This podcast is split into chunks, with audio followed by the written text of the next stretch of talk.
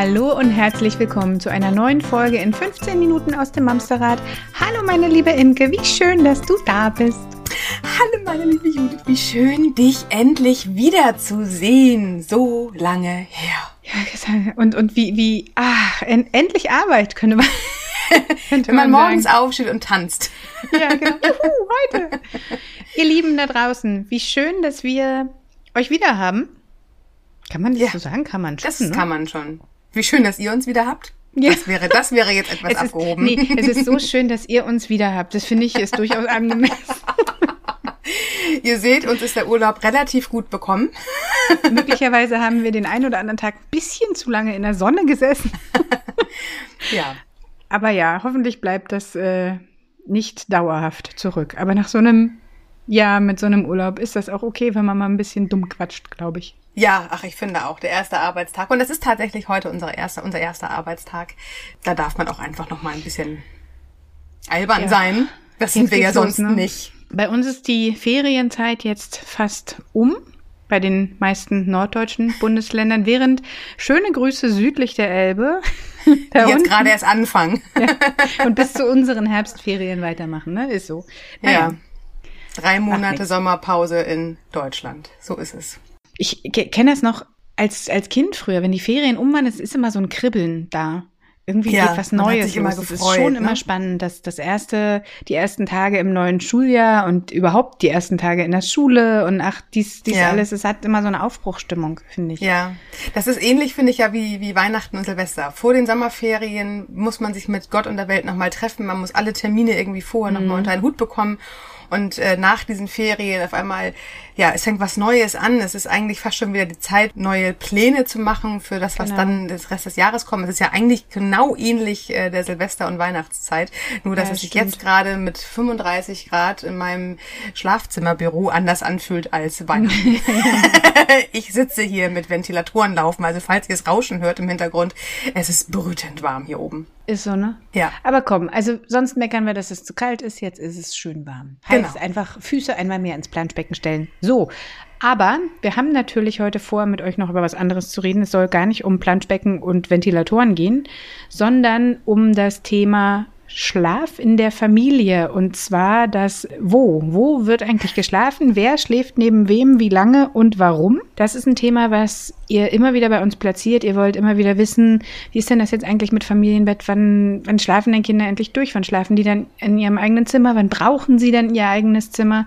Und das ist was, das wir einfach gerne heute nochmal thematisieren möchten. Los geht's ich bin tatsächlich durch, durch, mein, durch meinen Job Mama-Coaching, aber halt auch als äh, Freundin und Bekannte und mit offenen Ohren durch die Welt gehend immer wieder erstaunt darüber, wie viel Unsicherheiten dieses Thema Familienbett mit sich bringt. Oh, mega, mega Thema. Total. Ja. Total.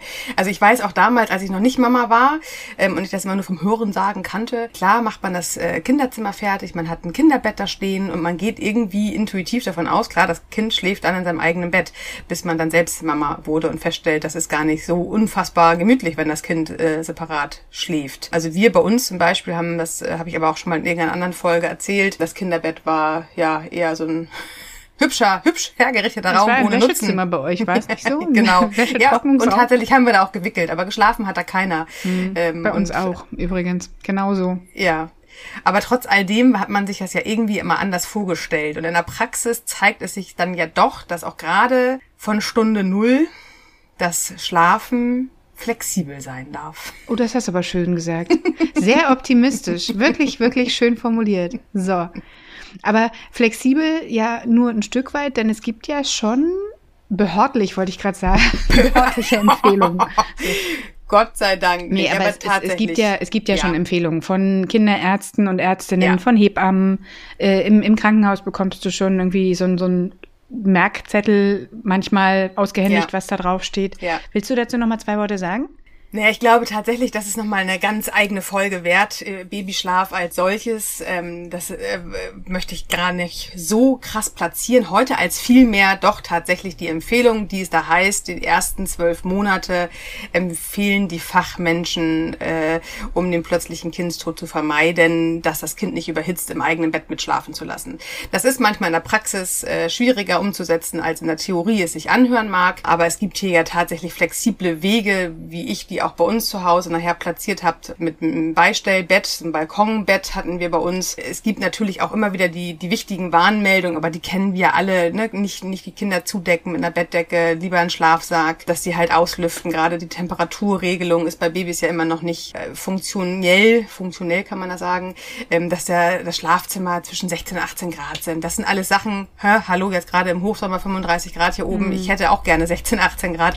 Es gibt gewisse Dinge, die sind in der Theorie schön gesagt und in der Praxis lässt sich manchmal einfach schwierig gestalten. Und apropos Theorie, die Theorie, dass ein Kind in seinem eigenen Zimmer schläft, ist auch manchmal leichter, als es in der Praxis umsetzbar ist. Ich glaube, ganz viel kommt da aus unseren eigenen Kindheiten immer noch raus, weil wir sind, glaube ich, durch die Bank weg, nein, nicht durch die Bank weg, das würde ja wieder 100 Prozent heißen, um Gottes Willen, das sind nie 100 Prozent, aber die meisten von uns werden sich daran erinnern, dass sie halt auch frühest in ihren eigenen Kinderzimmern geschlafen haben. Ja. Und das bitte muss mein Kind doch auch machen sollen. Auch das Thema Einschlafbegleitung. Ähm, hier sollten wir ganz dringend auch nochmal eine eigene Folge zu machen, ja. weil da gibt's ja auch viel Bedarf. Ich erinnere mich zum Beispiel in meiner Kindheit, ich wurde ganz liebevoll ins Bett gebracht und dann hieß es Gute Nacht, Licht aus, Tür zu. Ja. Und ich war noch wach. Da, ja. da, da würde hier, es würde anders laufen, sagen wir es mal so. Aber genau. gut, also es geht heute vor allem um die Kinder. Ab welchem Alter würdest du sagen? Nee, ich würde tatsächlich schon sagen, ab, Nach ab Geburt. Ersten... Nee, ab so, Geburt. Okay. Also wie schläft man? Also wie baut man sich das überhaupt aus auf? Na, wenn ich, los. Also wenn schläft ich tatsächlich, man überhaupt noch irgendwann? genau, also schlafen? Nein. Essen? Ja. Nein, vergiss es. Also ich möchte einfach in dieser Folge, oder wollen wir euch ganz groß dazu einladen, wirklich flexibel zu bleiben und sich das rauszunehmen, was für eure Familie passend ist. Also ich nehme jetzt quasi das ja. Ende schon dem Anfang voraus, aber das darf heute an jeden jeden von euch rangetragen werden. Dieses Schlafen, Familienbett, ja oder nein, das ist so unterschiedlich. Das ist so von Familie zu Familie, so individuell wie die Menschen individuell sind. Ich weiß genügend Leute, für die ist das eine Bedrohung förmlich, zu denken, das Kind schläft zwischen uns, weil es wird geboxt, es wird getreten, mhm. es ist kein Platz da.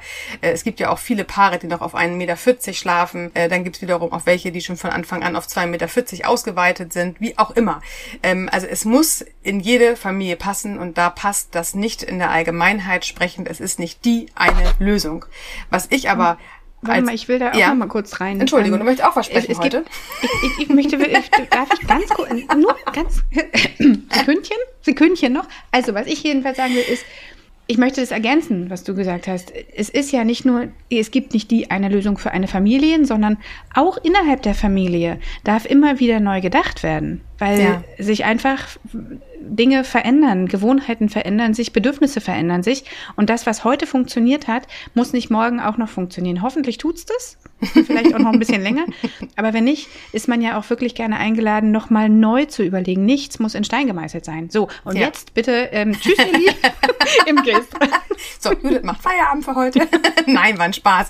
Nein, Soll ich den Kaffee ja mitbringen? Gerne. Mit ein bisschen Milch, kein Zucker bitte. Was ich so wichtig finde, und ich weiß gar nicht, wie ich die Worte in meinem Kopf sortieren soll, um euch das so, so wahnsinnig dringend ans Herz zu legen. Ich weiß, es gibt viele Unsicherheiten und es gibt viele Sachen, wo dann gesagt wird, das muss so gemacht werden. Aber wirklich alles, was um euer Baby, um euer Kind angeht, alles, was im Außen bei anderen funktioniert, muss bei euch nicht funktionieren. Und das ist erstmal schon die erste wichtige Botschaft. Das heißt, wenn ihr kein Familienbett haben wollt, aber die Bedürfnisorientierung sagt, ein äh, Familienbett muss muss sein. Dann dürft ihr euch flexibel zeigen und gucken, okay, das Kind passt nicht zu mir ins Bett, das Kind braucht nachts aber vielleicht doch meine Begleitung. Vielleicht ist eine Idee, das heißt andersrum zu machen, nicht das Kind schläft bei mir, sondern ich schlafe beim Kind. Ich baue mir ein gemütliches Bett auf im Kinderzimmer und bleibe zumindest in der Nähe meines Kindes und es kann mich nachts nicht boxen, es kann nicht in meine Seite treten. Ich weiß, dass viele junge Eltern Angst davor haben oder es ja auch die, die, die Realität oft zeigt, dass man zu dritt nicht gut in einem Bett schläft. Deswegen finde ich diese Idee mit dem Beistellbett. der in der Mitte liegt quer, schläft schon meistens. ich bin ja ein, tatsächlich ein großer Freund von diesen Beistellbetten. Also da haben unsere Kinder, solange sie reinpassten, auch drinnen gelegen. Nachher haben wir das Babygitterbett ähm, an die Seite gelegt, ähm, äh, gestellt. Da kann man ja gelegt. auch meistens schon eine Seite rausnehmen und das dann genau. vielleicht auf die Höhe irgendwie bringen. Das genau, die meisten gut, ne? Babybetten sind ja auch im Boden noch verstellbar, dass man sie hochholen kann und dann hast mhm. du sie halt auch auf einer Ebene. Also so haben wir tatsächlich, oh Gott, ich glaube wirklich über ein Jahr äh, die Kinder liegen gehabt. Und nachher, als sie dann noch wieder mobiler wurden, haben wir dann wieder beide Gitter ran gemacht und dann trotzdem das bei uns im Zimmer stehen gehabt. Bei uns, in, ich kann jetzt nur von meiner Familie gerade sprechen, ähm, war es aber tatsächlich immer eine flexible Geschichte, wer wo wann wie geschlafen hat. Bei uns ja. hat einfach die Erfahrung gezeigt, dass immer unterschiedlich irgendein Kind uns nächtens mehr gebraucht hat als das andere dann vielleicht. Mhm. Ich bin kein Typ, der nachts gut wieder einschlafen kann, wenn er einmal wach war. Adrenalin lässt grüßen. Bam, ich bin wach. Ich bleib dann jetzt auch mal die nächsten drei Stunden wach, weil, uh, da ist ein Gedanke, merke, den ich zu Ende ich denken muss. Boah, ey, diese Nächte waren äh, fürchterlich. Ja, Aber ja. Ähm, ich habe festgestellt, durch dieses Treppensteigen wurde ich halt auch immer noch mobiler. Und durch dieses Ärgern. Ja, oh, na Logo, der Kreislauf fährt ja hoch, wenn du ja. da irgendwie. Und du bist ja auch, wenn du das Kind ähm, weinen hörst oder mhm. rufen mhm. hörst, dann ist ja auch dieser, dieser Ammeninstinkt oder wie auch immer das heißt, weißt du, dieses ja. Bam, wach, zack, ho, äh, Rufbereitschaft. Und dann, dann pusht dich ja dein ganzer Kreislauf da schon hoch. Du weißt ja nicht, was Total. ist. Ist nur der Schnulli rausgefallen oder ja. ähm, ist der Fuß abgegangen? Ja, genau. So. Beim Baby, finde ich, ist es immer noch so dieses Weinen, da hast du gerade richtig gesagt, da geht Alarmbereitschaft und total die Fürsorge los. Mhm. Und dann wechselt das irgendwann je älter die Kinder werden, nicht mehr zu Fürsorge und, und oh Gott, ich muss mal ganz kurz gucken, sondern, oh, ey, ernsthaft? Ey, hallo, ja. ich will schlafen. Also dann wird irgendwann aus. Das oder du hast noch äh, die Sorge, dass der Rest der Familie ja auch noch wach wird. Weil es ist ja noch mal, wenn du wach bist, ist schon blöd. Aber ja. wenn vier oder drei oder fünf Leute auch wach sind, weil ein Leut nicht gut schlafen kann, ist ja. halt auch blöd, ne? Total. So. Also deswegen wieder zurück zu meiner Flexibilität. Äh, wir hatten das dann bei uns, weil auch also es wäre nicht möglich gewesen, zu dritt in einem Bett zu schlafen. Diese mhm. Nähe, diese Enge kann ich, also kann ich mhm. überhaupt nicht. Ich bin auch kein, kein Typ von gemeinsamen äh, Bettdecken. Du ich brauche halt übrigens auch immer, wenn ich sie ankuschel, wenn wir auf unseren Buchschreibewochenenden sind. Du hast heute Nacht dein Bein über mich gelegt. Oh, hab ich? Das ist so die Nähe, die ich richtig gut ab kann. Ja, und das ist die Nähe, die ich aber so brauche. Dann müssen wir uns irgendwo in der Mitte treffen, Herzelein. Oh, Hilft nichts. Gott sei Dank bist du älter als 18 Monate. ähm, aber genau das, genau darum geht es. Also dieses, ich, ich bin ja auch wirklich, Bedürfnisorientierung ist für mich total wichtig, aber es geht ja auch hier wieder um mein Bedürfnis, nicht nur das um des Kindes. Ja. Und auch da, wenn da die Nächte vom Kind her gesteuert sind, das Bedürfnis, wo ist Mama, wo ist Papa, wo ist die nächste Nähe, wo ist meine Sicherheit, wo ist meine Geborgenheit, und das brauchen die Kinder nachts ja, die werden ja auch viel öfter wach. Denn ist nicht nur die eine Lösung zu sagen, Kind muss zu den Eltern, als vielmehr, dass man wirklich anfängt zu gucken, wie ist unsere Wohnung, wie ist unser Haus aufgebaut? Wie sind die Schlafzimmer von der Größe? Wie kann ich vielleicht mir ein kuscheliges, gemütliches Bett im Kinderzimmer aufbauen? Oder wie ist es, dass dann doch das Kind zu mir kommt, aber mein äh, Partner oder meine Partnerin ähm, es sich woanders richtig gemütlich macht? Ich spreche immer wieder auf dieses Gemütliche hinaus, weil ich hatte eine Zeit lang so eine Pritsche mir da hingebaut und hatte innerhalb 0, nichts fast einen Hexenschuss. Also naja, oder halb auf dem Boden, halb im Kinderbett ja. und solche Scherze. Das man sollte sich das blöd. wirklich gemütlich ja. machen. Und zwar auch so, dass man das nicht nur für eine Woche mal ganz gut aushalten kann, sondern dass man eventuell sich einfach von dem Gedanken verabschiedet, das kann sich jetzt die nächsten Monate nochmal verändern.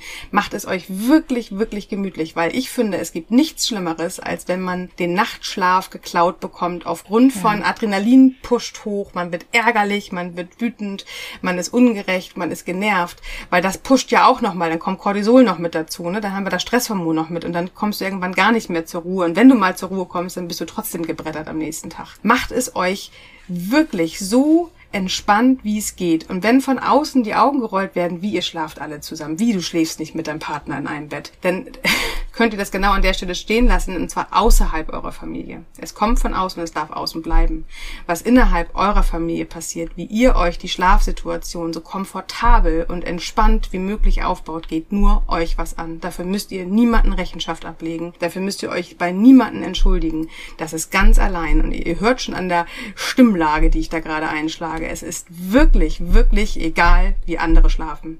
Das, was für euch passend ist, darf für euch passend gemacht werden. Was halt wichtig ist, dass die Kinder nachts euch nicht ärgern wollen. Die wollen nicht nachts Party machen, weil sie das total toll finden. Die wollen nicht nachts Angst haben äh, vor irgendwelchen Monstern unterm Bett, weil sie das jetzt gerade spannend finden und ihnen langweilig ist. Kinder jeden Alters, wenn die nachts wach werden und nach den Eltern rufen, haben ihren Grund dafür. Und der Grund ist nicht, ich will jetzt Mama und Papa ärgern. Das mhm. heißt, an der Stelle wirklich es sich so entspannt machen, dass man mit diesem Bedürfnis des Kindes nachts gut leben kann. Das ist das mhm. Einzige, was wirklich zählt, weil gerade ne, ein kleines Mäusekind hat nachts Hunger, gut, deswegen wird's nachts wach. Ein größeres Mäusekind hat vielleicht nachts schon die ersten Albträume. Da kommt ja auch die Entwicklungspsychologie mit rein. In welcher Phase ist gerade das Kind? Was verarbeitet es nachts gerade? Ich habe gerade wieder in einem schlauen äh, Buch nachgelesen, der Schlaf des Kindes ist halt so wahnsinnig wichtig, auch fürs Kind, weil die nachts alles verarbeiten, was sie am Tag gelernt haben.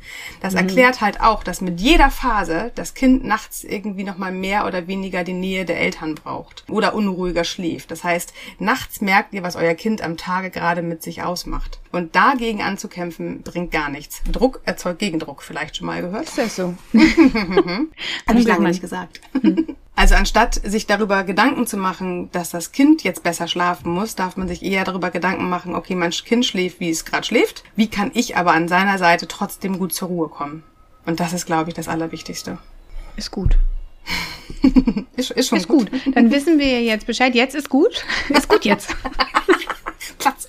Nein, tatsächlich. Also ich könnte ewig mit dir darüber weiterreden, ich glaube, da ist noch richtig, richtig, richtig viel Bedarf einfach. Vielleicht mhm. machen wir noch mal irgendwie eine zweite, 17., 93. Folge zu dem Thema, weil ich glaube wirklich, dass da viel Druck noch genommen werden darf an der Stelle. Ja. Ihr Lieben, es war ganz, ganz wundervoll, wieder hier zu sein um diese Folge aufzuzeichnen. Es ist überraschend für den einen oder anderen, für die ein oder andere. Wir haben ein Instagram-Profil, eine Facebook-Seite und eine Facebook-Gruppe. Wir würden uns wahnsinnig freuen, wenn ihr uns dort besuchen kommt und abonniert. Wir haben einen Newsletter, der wöchentlich für euch rausgeht. Den dürft ihr auch abonnieren auf mamsterrad.de slash newsletter. Und haben wir schon gesagt, dass wir ein Buch geschrieben haben? Endspurt. Es geht los, Freunde. Vorbestellen dürft ihr es, das wisst ihr inzwischen. Und auch jede Vorbestellung hilft. Also ran an die Tasten. Kauft es euch selber, kauft es euren Freunden, Freundinnen, Cousins, Cousinen, Omas, Opas, Onkel, Tanten, Mamas, Papas und sowieso allen anderen Leuten auch. Ungefragt in die Hand drücken, hilft. Hier, ist gut, lies. Nein, Quatsch. Also wir freuen uns wahnsinnig über eure Unterstützung und wünschen euch eine fantastische Woche. Sehr schön. Passt auf euch auf und bleibt gesund. Gesund. tschüss. Bis dann. Tschüss.